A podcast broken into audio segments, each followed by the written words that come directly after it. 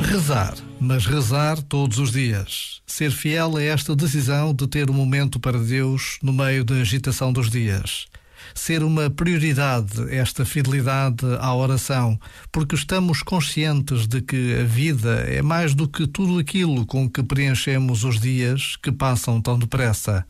A decisão de rezar traz consigo uma descoberta pessoal, privada, quase íntima, de encontro com Deus.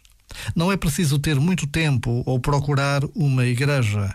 Pode ser assim, é bem verdade, mas às vezes basta um minuto no meio do trânsito, basta uma palavra de gratidão, um pedido de ajuda. Por vezes, Basta a pausa de um minuto para que rezar seja uma realidade, uma afirmação da condição de crente, como aquele que procura ter a vida centrada em Deus. Já agora, vale a pena pensar nisto. Este momento está disponível em podcast no site e na app.